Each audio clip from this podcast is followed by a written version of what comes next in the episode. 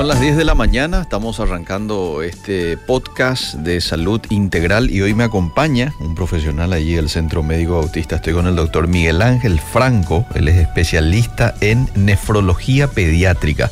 Gracias por honrarnos con su presencia, doctor. ¿Cómo está? Buenos días. Uh, buenos días, muy, muchas gracias, muy agradecido a, a la gente de la radio a través del Centro Médico Bautista por tener la oportunidad de conversar con ustedes. Bueno, hoy vamos a hablar, lo hemos, hemos puesto como un tema grande, nefroprevención en niños y adolescentes. Pero claro, como este es un bloque en el que tenemos eh, interacción también con la audiencia y de pronto ellos quieren eh, preguntar algo al profesional, entonces lo pueden hacer al 0972-201-400, ¿sí? 0972-201-400. Cuando hablamos de nefroprevención, ¿de qué estamos hablando, doctor Miguel? Bueno, eh, la idea un poco de, de, este podcast y de este programa es eh, concientizar uh -huh. a la población en general y a la, a la gente radio escuchante en particular acerca de que existen, eh, existen enfermedades que afectan al riñón y a las vías urinarias de los niños y de los adolescentes, uh -huh. que si uno tiene una consulta precoz o un, un seguimiento precoz pueden no llegar a, a algo más grave, ¿verdad? Uh -huh. Que en eso nos enfocamos mucho nosotros en nefrología pediátrica. Sabemos que el, el, la, el, el el área de los riñones y las vías urinarias en los adultos generalmente ocupan más el área de los crónicos, pero nosotros nos ocupamos mucho de, de prevenir, ¿verdad? De prevenir, de prevenir futuras complicaciones. Uh -huh. Y qué mejor que esta prevención hacerlo desde bien temprano en la edad, en los niños, ¿verdad, doctor? Claro, eh, eso es muy interesante porque con el advenimiento de las ecografías prenatales, mm. eh, que eso ha avanzado mucho en los últimos 20 años, inclusive en los últimos 10 años, tenemos ecografías del primer trimestre del embarazo de, la, de, las, eh, de las embarazadas, mm -hmm. podemos ya detectar malformaciones del riñón y del árbol urinario que de repente pudieran traducirse en, en algo importante eh, cuando, cuando ya el niño, o en este caso el bebé, nace, ¿verdad? Entonces ya ahí, ahí ya podría empezar una nefroprevención en el caso de, por, por ejemplo, tener una malformación ya vista en una ecografía del último trimestre del embarazo, ya se le podría hablar a, un, a una madre a un padre, a un cuidador, ¿verdad? Acerca de que tiene que hacer una consulta precoz una vez que nazca el niño, ¿verdad? Porque generalmente eh, antes que eso no se puede hacer mucho, pero es muy importante esa consulta precoz. ¿Cuáles son las principales patologías, por ejemplo, que ustedes observan a la hora de hacer este tipo de eh, detecciones en, en, en niños, por ejemplo, doctor? Bueno, eh, la causa principal por la que no, nosotros los nefrólogos infantiles somos consultados es por eh, justamente esto que le hablé, ¿verdad? Uh -huh. Las malformaciones del riñón y del árbol urinario ya, ya detectadas en el periodo, en el periodo prenatal, uh -huh. pero eso siempre tiene una traducción clínica, ¿verdad? Y la traducción clínica en los niños generalmente suelen ser las infecciones urinarias, ah. que aparecen en los niños y en las niñas pequeños. Yeah.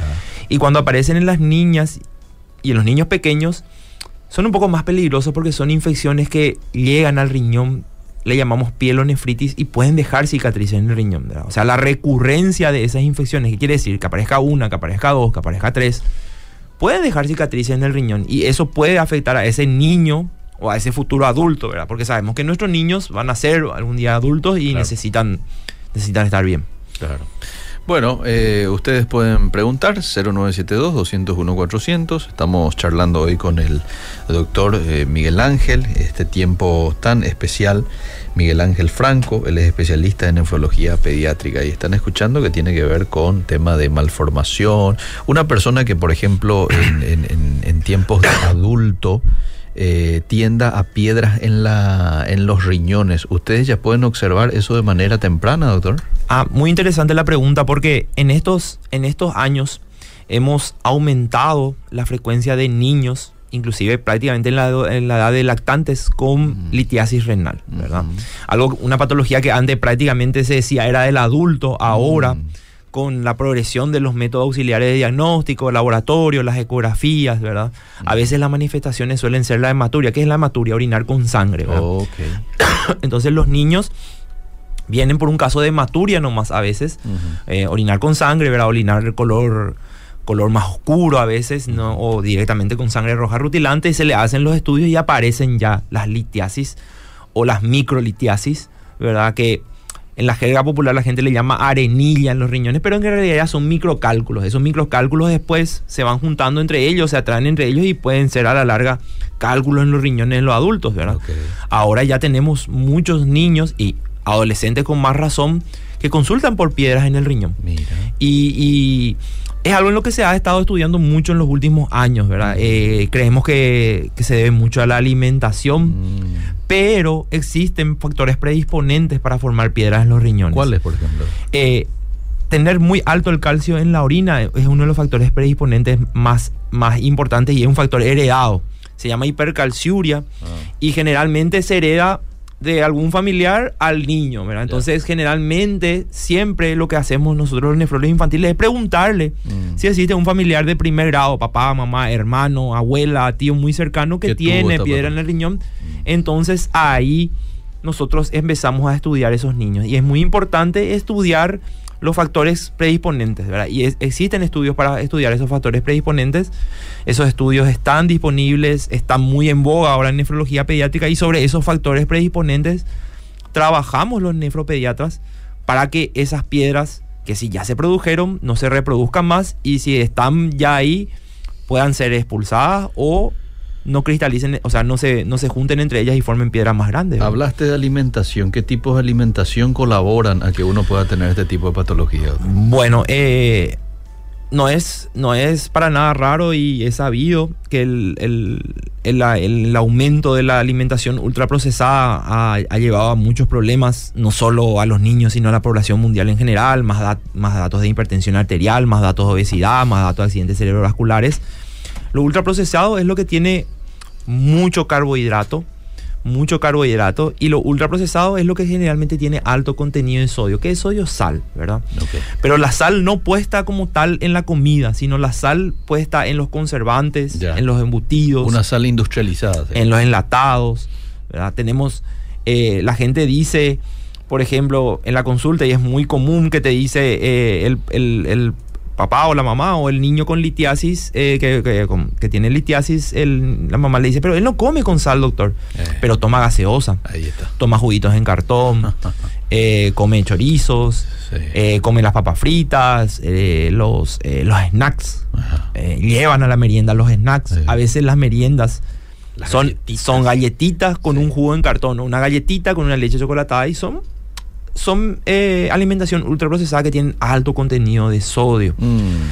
En, en un país hermano, que es la República Argentina, se ha puesto muy en boga. No sé si nosotros consumimos muchos productos provenientes de la Argentina y usted lo va a ver que se han puesto alertas en los productos ultraprocesados de que tienen alto en contenido y son como unos hexágonos negros con, que tienen el blanco adentro que mm. dice exceso de, exceso de, ¿verdad? Mm. Bueno, eh, si nosotros compramos un ultraprocesado, vamos a ver que dice exceso de sodio, exceso en azúcares, exceso en eh, conservantes. Bueno, eso es dañino y empeora las situaciones en, los casos, por ejemplo, de la litiasis.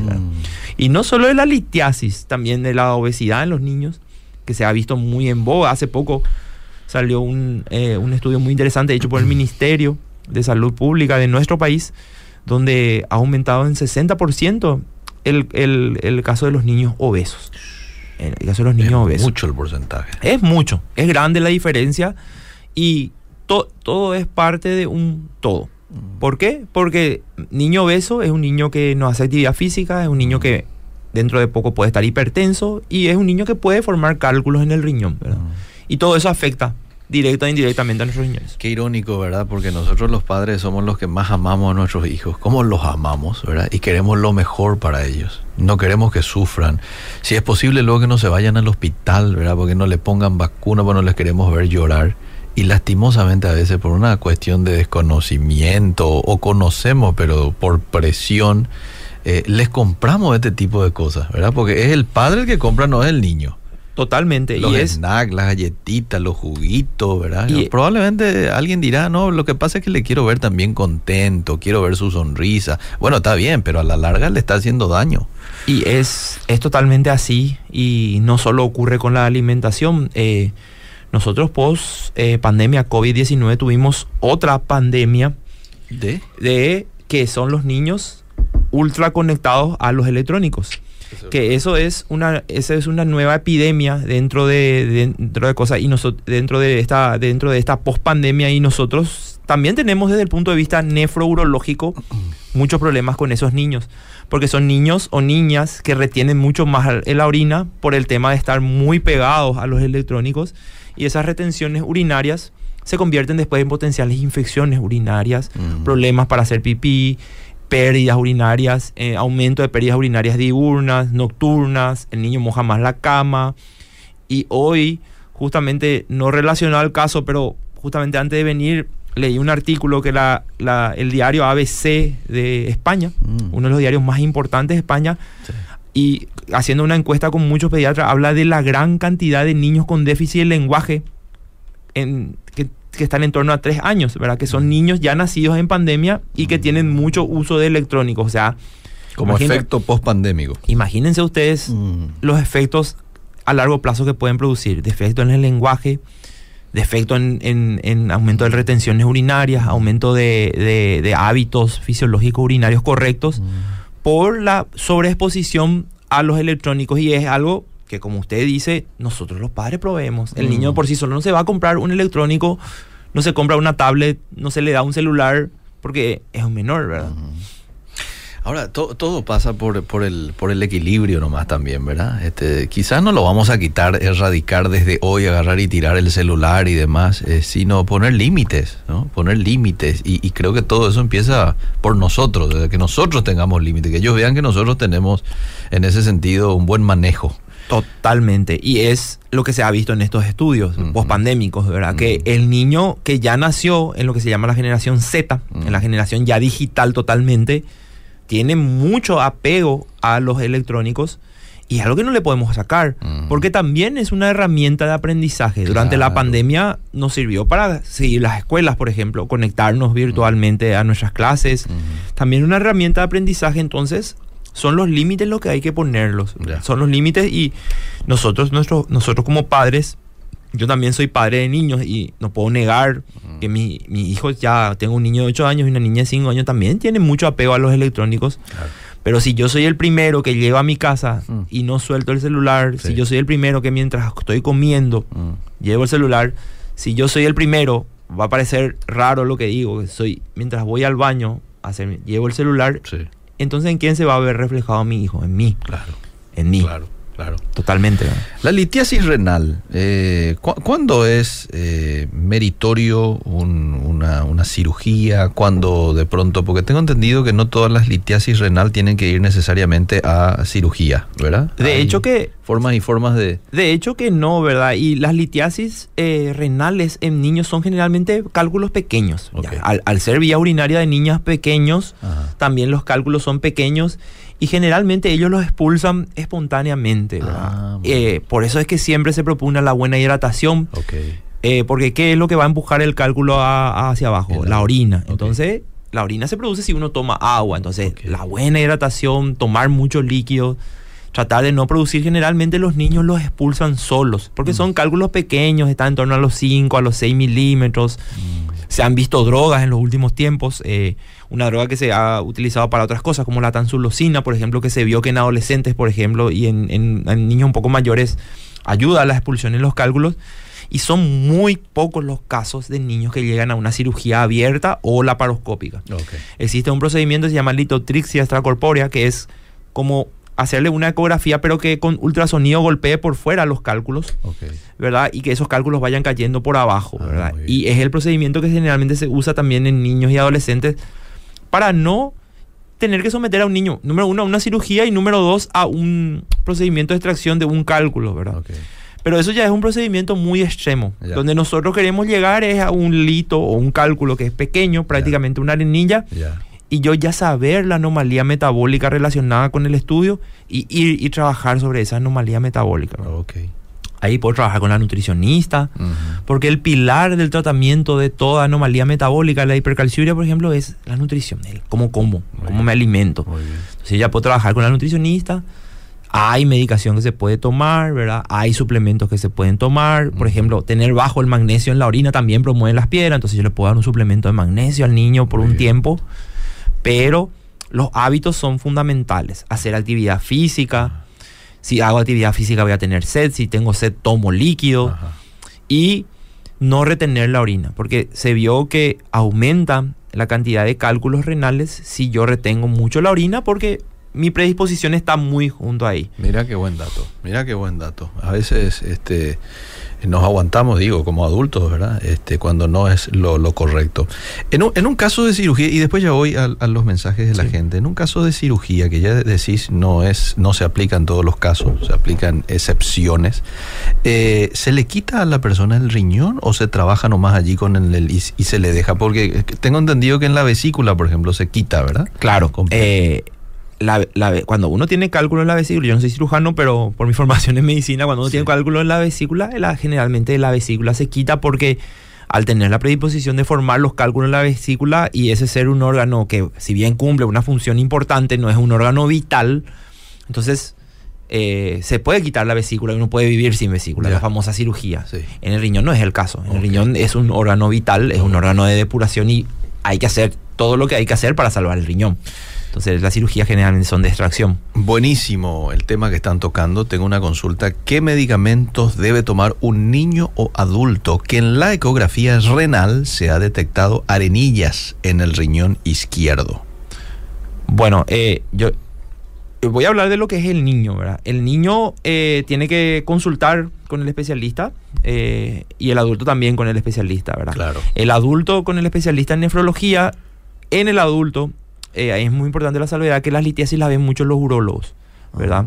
Entonces los urólogos y generalmente la medicación que le da depende del tamaño de la piedra. La, señora o el señor que está preguntando está preguntando de arenilla, entonces su piedra probablemente sea muy, o su cálculo sea muy pequeño. Pequeño. Entonces lo que se suele hacer generalmente es au- aumentar el estímulo del líquido, aumentar el estímulo del líquido y tratar de dar algún, algún, al- algún estimulante de la, de la contracción del uréter, como hablé en el caso de la tansulosina, ¿verdad? Ya. Que es lo que suelen dar los, los, los, los urólogos en el caso de que tengan los cálculos mayores a 5 milímetros. Muy ¿verdad? bien. Fuera de eso, eh, habría que ver, ¿verdad? Habría que ver exactamente de qué es su cálculo y demás. Pero no hay que ahí automedicarse, ¿verdad? No, es, No, yo no, sé el no, medicamento, me voy directo a comprar en la farmacia y yo nomás me aplico, sino que tiene que ser este regulado por un profesional, Bueno, eh, observado. por- Esa es una pregunta súper interesante, o sea, es una afirmación súper interesante porque usted va a ir al mercado de abasto o al mercado 4 o a algún mercado y va a ver medicación fisioterápica natural que dice eh, quebra piedra, echa el cálculo renal. Mm. eh, quiero decirle a la gente que existe medicación fitoterápica que ha sido aprobada para eh, los eventos de cálculo, pero no es que expulsen el cálculo, sino que son diuréticos eh, diuréticos, ¿verdad? Diuréticos, ¿qué, qué hace el diurético? Hace orinar. bien, entonces ahí expulsamos el cálculo, ¿verdad? No tomar de por sí esa medicación, sino siempre estar apoyado en el, en el profesional. Muy bien. Dice, buen día. ¿Qué puedo consumir de dieta alimentaria con índice alto de ácido úrico en sangre? Soy hombre de 44 años, de peso regular. Bueno, eh, no es mi parte de la nutrición, ¿verdad? Sí, pero sí. pero eh, le puedo dar una recomendación general. Tiene 44 años, una persona súper joven, Sí. no es obeso. Y si tiene el ácido úrico alto, debería limitar el consumo de carnes rojas, por ejemplo, muy de bien. grasas. Bien.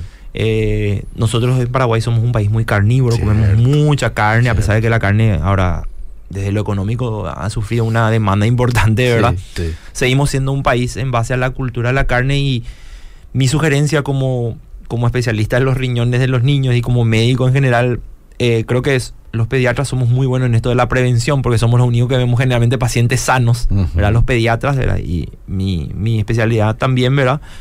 Es que alterne un poco el tema de las comidas grasas y las a carnes rojas con otro tipo. Siempre es muy bueno comer frutas, siempre es muy bueno comer verduras, las frutas de estación y tomar mucha agua. Nosotros somos un país muy caluroso. Sí. Eh, ahora usted verá que estamos en un crudo invierno paraguay, hace 23 grados a la, a la sombra, ¿verdad? Entonces, siempre tener nuestro, siempre tener nuestra agua, siempre tener nuestra agua. Estamos con un crudo invierno con 26 grados de Sí, temperatura. 23 ¿verdad? dije yo, pero 26. Así que hay que ver los próximos días después, este, hacia la quincena o que de julio. Bueno, eh, consulta para el doctor. Yo desde chiquitita, ahora tengo 31 años, pero desde chiquitita, cuando tomo agua, apenas tomo y no pasa cinco minutos, ya tengo que ir a orinar. También hacía pipí en la cama por muchos años. Mis padres me llevaron al pediatra, pero solo me recomendaron no tomar más agua después de las 16 horas para no orinar en la cama. Igual seguí orinando a veces en la cama, pero ahora de adulta me quedé con eso, de que apenas tomo agua y no pasa más de 5 a 10 minutos que ya me urge ir al baño. Pero mi orina siempre es transparente que podría ser el caso de esta... Qué interesante pregunta, porque ella, eh, esta señora, señorita, ya tiene 33 años, ya una, adulta joven, una mujer joven todavía, lo que probablemente tuvo en la infancia es un caso muy común en nefrología pediátrica, se llama enuresis, que, se llama, que es mojar la cama de noche. Ah. La enuresis tiene, tiene antecedentes hereditarios, generalmente hija de neurético o hijo de neurética eh, ah. es enurético también, ¿verdad? relacionado, relacionado a la herencia que no está muy bien estudiado porque es, pero es así. La enuresis generalmente se cura con la madurez. El niño generalmente madura, madura todo, hablamos de... El niño tiene que madurar todo, ¿verdad? Tiene que madurar la mente, tiene que madurar el cuerpo, también madura el árbol urinario. Y cuando uno madura mucho, eh, cuando uno madura bien, deja de mojar la cama porque el cuerpo mismo autorregula el tema de que tenemos que pasar ocho horas dormidos y en esas horas no hacer pipí, ¿verdad? O sea, eh, eh, eso cae maduro. No, no nos levantamos, salvo raras excepciones, a hacer pipí a la noche o a la madrugada. Y lo que le pasó probablemente a esta señora es que ella se curó de su neuresis y lo que ahora ella tiene es una probable disfunción vesical porque nuestro cuerpo tiene que tener la capacidad de, de tolerar ciertas cantidades de orina, eh, perdón, de, líquido, para sentir ganas de ir al baño. Si ella toma un vaso de agua y ya tiene la necesidad de orinar, yo le sugeriría que consulte con un nefrólogo o un urólogo de adultos para ver cuál es su capacidad vesical real, que eso se puede medir con una ecografía, por ejemplo. O si no hay algo, no hay algo relacionado a la retención eh, hay, hay muchos casos, hablamos hace rato de los casos de los niños que ven muchas pantallas, que retienen mucho. Mm. Bueno, nuestras mujeres jóvenes son mujeres que se sientan mucho tiempo o se paran mucho tiempo sus trabajos. Cajeras de supermercado, vendedoras, que no pueden ir todo el tiempo al baño. cierto. Muy bien. Bueno, a ver si ustedes quieren alguna consulta personalizada, bueno, puede quitar eh, la cita aquí con el profesional que hoy me acompaña o con cualquier profesional allí del Centro Médico Bautista de acuerdo a la necesidad de usted al 021 688 9000, ¿eh? 021 688 9000. El Centro Médico Bautista tiene excelentes profesionales en varias áreas, doctor Miguel. Así mismo.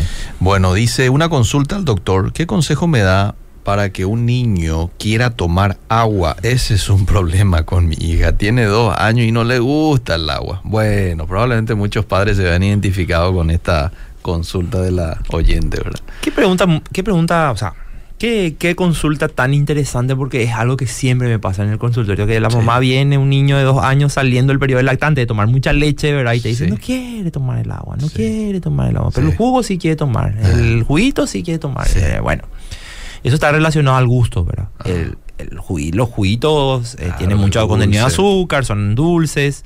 Sabemos que la glucosa no es del todo mala, eh, es eh, alimento para el cerebro y directamente estimula terminales nerviosas. Entonces, lo que es dulce nos despierta, a la boca es rico.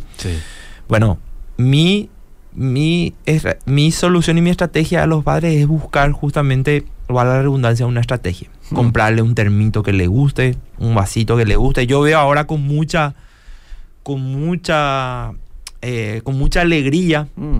que la moda sea tener hoy los termos, eh, estos los termos de que son hidratantes, ¿verdad? Que son térmicos, No, hoy por hoy yo no veo persona adulta, joven o niño en edad adolescente que no tenga un termo que inclusive es moda, ¿verdad? Inclusive es moda y existe una marca que no vamos a nombrar los nombres, ¿verdad? Que hacen. Y eso yo lo tengo con mucho regocijo porque que eso sea moda es bueno. Porque si yo tengo mi termo en mis manos, voy a querer tomar el agua. O sea, por lo menos de, Bueno, esa es una táctica que le recomiendo a los padres. Por lo menos de costumbre, si no es sed, ¿verdad? Es una táctica que le recomiendo a los padres y otro, ir sacando el tema de la leche. Cuando uno pasa los dos años ya no es lactante y el tema de ir cambiándole un poco al agua, a los jugos naturales, a los a la, y, y principalmente al agua. Eh, tomar agua es una cultura. Mm. Yo mis dos hijos son de la cultura de tomar agua y ellos saben tomar agua. Mm. Eh, toman también los juguitos y qué sé yo, cuando van a un cumpleaños y qué sé yo, pero mis hijos, por ejemplo, todavía no están, tienen 8 años y todavía no toman gaseosa, por ejemplo. Ah, mira. Y veo con, que veo con bastante molestia a veces, pero no, no es mucho lo que puede hacer también que niños a partir de generalmente de 2 o 3 años ya estén tomando bebidas gaseosas, ¿verdad? Eh, Pero no toman gaseosa tus hijos porque vos tampoco compras en la casa. Eso es muy importante. Yo tampoco les compro en la casa. Yo hace dos o tres años traté de dejar de tomar también la- las bebidas gaseosas, ¿verdad? Eh, una cuestión de peso, de salud. Estoy por llegar a los 40 años. Mm. Uno tiene que empezar a... Uno tiene que empezar también a pensar un poco en sí, ¿verdad? Y empecé a tratar de tomar más agua. Yo admito que no soy un gran tomador de agua, soy un gran tomador de infusiones con hierba mate, ¿verdad? Pero estoy tratando también de tomar eh, más agua. ¿verdad? Muy bien, muy bien. Ahora, vamos a suponer que el niño no quiere tomar agua, pero eh, les encanta el jugo, jugo de naranja, jugo de piña, los jugos naturales, que en casa eh, la mamá lo puede hacer, ¿verdad? O la chica que queda. Eh, ¿Es igual o, o necesariamente tiene que tomar agua? Las recomendaciones de todas las guías pediátricas en nutrición habla de tomar una ración de agua, pero en el caso de que sea imposible, algo con algo hay que hidratarle. Los jugos naturales son buena opción. Ok. Al menos nosotros que somos un país de muchas frutas de estación, Mm. de muchísimas frutas de estación, entonces tenemos naranja, ahora empieza la época de la frutilla, Sí. siempre hay banana, siempre hay eh, eh, mango, una, eh, y es súper interesante porque uno de los pilares del tratamiento de las litiasis urinarias es justamente tomar mucho, a veces tenemos que dar una medicación que tiene citrato. Citrato es como un concentrado de, jugo de naranja que le damos en un jarabe, ¿verdad? Sí. Imagínate que pueden pro- estar previniendo las litiasis tomando jugos de cítricos. Mm. Nosotros tanto tenemos pomelo, tamandarina que se puede tomar la Sí, fruta. sí, sí, sí. En realidad que todas las frutas tienen ácido cítrico, pero hay algunas que tienen más. Sí, es- son buenísima opción. Dice esta mamá, yo le compro a mi hija así de estos termitos y así toma, tiene varios y le voy cambiando para que quiera tomar al ver que, eh, a ver, que otros toma, dice. Y aquí envía la foto. A estos termitos te referí. ahí está la Sí. táctica, ¿verdad? Ya la mamá ha tirado su táctica y la táctica es el- la compra de termitos. A veces Claro. la cuestión económica a veces también influye un poco, pero siempre es bueno. No, hay, no, no todos son demasiado caros y, y alguna táctica hay que buscarle, alguna vuelta hay que buscarle a este tema, ¿verdad? Porque otra, otra cosa que es muy interesante es lo que se propone mucho a nivel ministerial, también Ministerio de Educación, pasar un poco a las meriendas saludables. Eh, llevar una banana y leche, eh, llevar eh, inclusive un panificado con un poco de queso. ¿verdad? Antes llevar un snack, una papa frita. Sí.